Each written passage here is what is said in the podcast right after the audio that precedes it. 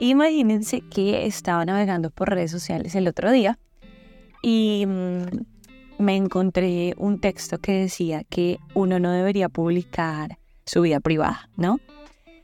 Que no deberías publicar nada con tu pareja, nada de tus viajes, nada de logros, nada de lo que tengas planeado, etcétera, porque, ojo, ojo, ojo, eso despertaba envidia en las personas. Vamos a hablar de eso hoy. Bienvenidas a Alma Libre. La esclavitud se abolió hace muchísimo tiempo. Sin embargo, las mujeres seguimos siendo esclavas de miles y millones de, miles, y millones de cosas. Soy Laura Alonso y te doy la bienvenida a Alma Libre. A Alma Libre, un podcast para desechar las mentiras que el mundo nos ha contado. Pues sí, a mí me quedó sonando muchísimo ese texto. Yo dije, oh por Dios, ¿será que es verdad?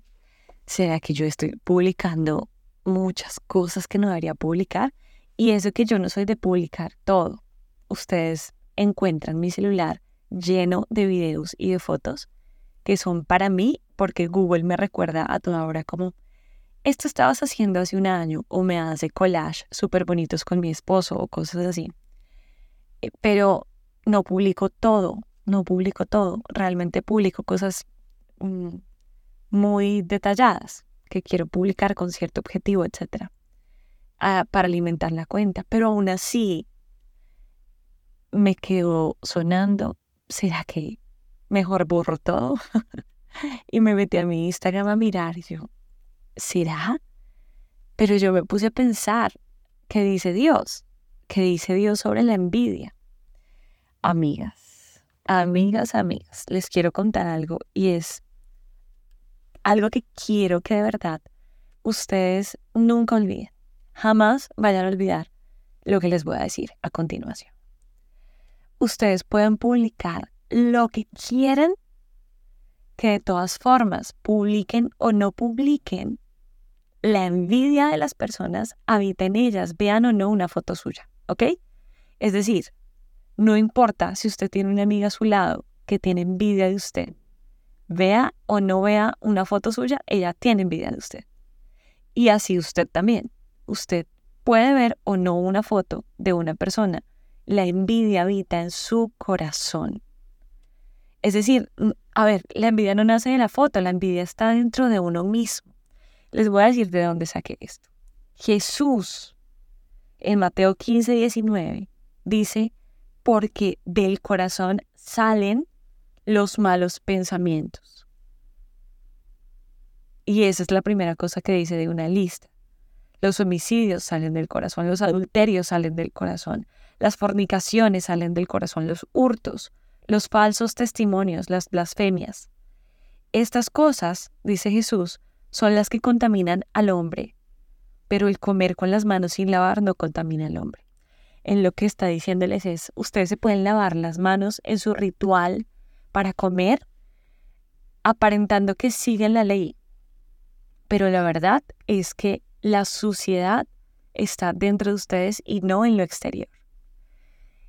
Y por supuesto, siempre debemos ir a la Biblia para saber qué dice Dios, qué dice Dios en su palabra.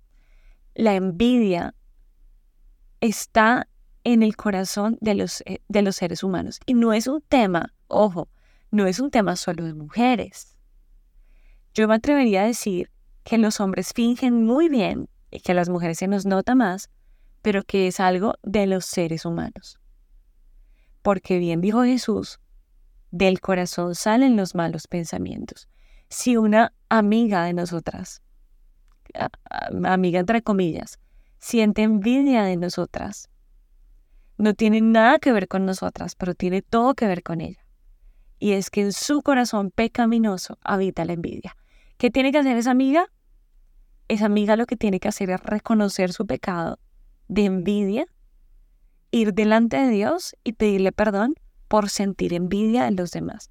¿Qué es la envidia? Es, es querer lo que otros tienen, ¿cierto? Así de sencillo. Envidia es anhelar lo que les está pasando a otros. ¿Y qué significa eso? Que yo anhelo más y que valoro más lo del otro y desprecio lo mío. ¿Y qué significa eso? que estoy diciendo que Dios no es suficiente como para suplir mis necesidades, que estoy diciendo que Dios me mintió cuando dijo que tenía un plan conmigo, que estoy diciendo que Dios me abandonó y que les da a los demás cosas mejores que lo que me da a mí. Y que dice la palabra del Señor, que todas las cosas obran para bien de aquellos que le aman. Todas. Sea que te falte o sea que te sobre, absolutamente todas las cosas obran para el bien de aquellos que aman al Señor. Entonces, no haces nada viendo el prado del vecino a ver si es más verde que el tuyo o más abundante que el, tuyo. Dios ya te dio un prado que tienes que administrar y el que tienes que encargarte. Yo le estoy hablando a mujeres que también sienten envidia y no solo a aquellas de quienes han sentido envidia. Yo creo que todos en algún momento de la vida hemos sentido envidia en nuestro corazón. Y yo les digo, yo me considero una persona que alguna vez me preguntaron, ¿tú has sentido envidia alguna vez? Y yo dije, una vez, una vez en mi vida, yo sentí envidia de una persona. Cuando era pequeña, ella abría su closet y tenía mucha ropa y muchos perfumes. Y yo no tenía nada de eso. No, no voy a decir que no tenía nada, no tenía eso que ella tenía. Y yo dije, qué chévere tener eso, qué chévere, yo quiero tenerlo. Y ahí en mi corazón se reflejó esa envidia. ¿Fue culpa de esa amiga? No. ¿Fue culpa de que ella tuviera esas cosas? No. ¿De quién es la responsabilidad y la culpa mía? Porque del corazón salen los malos pensamientos. Anhelar lo que otros tienen es muy distinto a trazarte metas porque quieres conseguir algo para ti. Pero no es, a ver, no es anhelar la vida del otro, sino más bien, hombre, qué chévere que tú tengas eso, me inspiras. Me alegra que, que lo tengas, me alegra que lo hayas conseguido, lo disfruto contigo aún si yo nunca en mi vida lo tengo. Ese es un buen corazón, pero es un corazón que solo puede existir cuando es restaurado por el Señor, cuando es un corazón nuevo en el Señor, cuando reconocemos y estamos plenos con lo que el Señor nos ha dado a pesar de que no sea mucho, es suficiente porque Dios lo dio. Es maravilloso porque es un regalo del Señor. Sea esta etapa, sea cualquier etapa, gracias al Señor que me, me permite vivirla con lo que tengo. Gracias si me falta, gracias si no me falta. Gracias porque me quitaste, gracias porque no me quitaste. Y ese es el corazón agradecido con el que debemos vivir. Entonces, un corazón agradecido es un corazón que aprende a no tener envidia. Un corazón agradecido con su propia vida aprende a celebrar los logros de otras personas. Un corazón que está pleno y satisfecho en el Señor es un corazón que puede abrazar a su amiga y decirle te felicito por el logro que estás obteniendo en este momento de tu vida. Aunque yo lo he anhelado y a mí no me ha pasado, me alegra mucho por ti.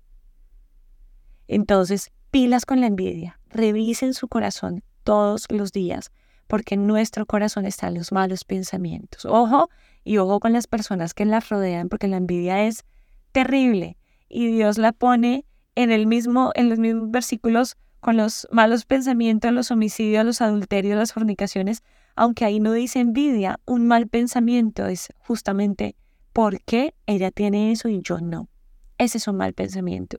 Y Dios lo pone junto con los homicidios, los adulterios, las fornicaciones, los hurtos, los falsos testimonios y las blasfemias. Todo eso nace en nuestro propio corazón. En conclusión, publiquemos lo que nos dé la gana. Qué pena el término, no sé si, sea una grosería para otros, pero publiquen lo que quieran. Que al final, en nuestro corazón es donde debemos determinar por qué estamos publicando lo que estamos publicando. Es en nuestro propio corazón donde debemos preguntarnos yo por qué hago esto o por qué no lo hago. Porque nuestro corazón está absolutamente todo. Dios es el único que lo conoce, pero nosotros podemos hacer un autoexamen de nuestro corazón. Si estás publicando algo para que te vean, para sentirte más, para sentirte mejor contigo misma, no lo hagas. Piensa por qué estás publicando las cosas. Piensa si lo haces simplemente porque te encanta que tu Instagram sea como un álbum de fotos o porque te encanta compartir tus experiencias con otros y, listo. O lo haces para que digan, wow, esta persona se compró un nuevo carro. Wow, esta persona se compró esta nuevo, este nuevo bolso, yo qué sé. Revisa por qué lo haces. Pero que todo lo que hagas, no importa lo que hagas, porque como dice la palabra, todo nos es permitido, pero no todo nos conviene. Que todo lo que hagas sea para la gloria del Señor. Y ese es el punto final de este podcast. Nos vemos en una próxima ocasión.